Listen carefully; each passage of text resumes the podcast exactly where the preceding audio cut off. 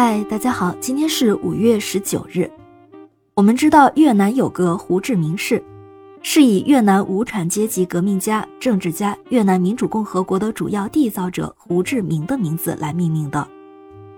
胡志明生于一八九零年五月十九日，在他生前还多次到达过中国，也是中国人民的老朋友了。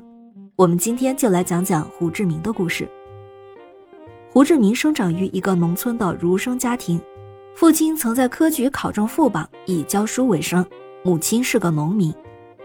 胡志明的本名叫做阮生公，受家学影响，他本人的汉语官话说得极为流利，仅仅略带广东口音，也会流利的粤语。然后他从小学习汉文诗书，后来又学习拉丁化的越南国语。胡志明早年当过教师、海员和杂役。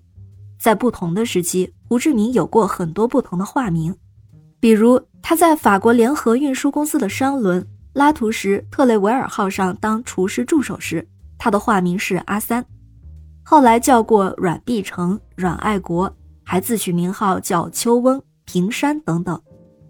他在中国时曾化名李瑞、王达人、王光生、黎安南、胡光，在香港时曾化名宋文初。在苏联时，他化名 P.C. 林，一直到一九四三年才定名为胡志明。这么多名字的背后有多少传奇，我们可想而知了。在越南人民遭受殖民奴役的岁月里，胡志明的家乡义安省是抗法斗争蓬勃发展的地区。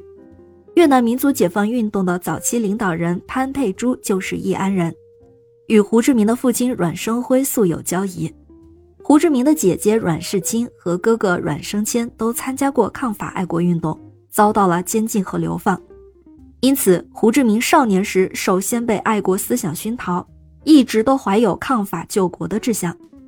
他在顺化国立学校读书时就已经开始参加秘密的反法活动了，为爱国人士传送情报。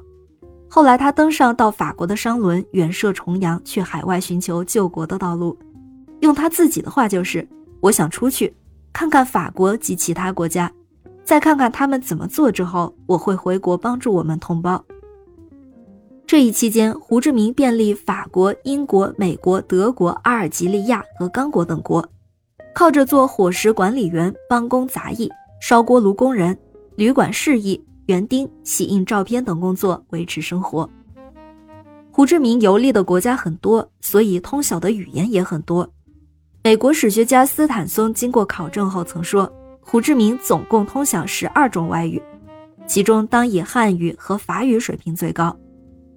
胡志明出生在一个书香门第，从小就打下了扎实的汉学基础，后来又到英国和法国从事革命活动，就学会了英语和法语。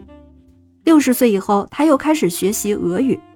身为国家主席，胡志明亲自阅读的外国报纸就有苏联的《真理报》。中国的人民日报、法国的人道报和古巴的格拉马报。胡志明非常重视外语的学习，除了汉语，他在学习其他语言时都没有老师，也没有教科书，而且要一边从事繁重的劳动，一边争取时间学习。为了熟记外语词汇，他把一些单词写在手心上。当给客人端菜或者洗碗的时候，他就一边干活一边背读。另外，他还大胆地练习外语。只要有机会接触外国人，就想方设法同对方交谈，不怕讲错。如果不能表达，便向对方请教。所以胡志明后来多次在不同的场合都鼓励人们学习外语。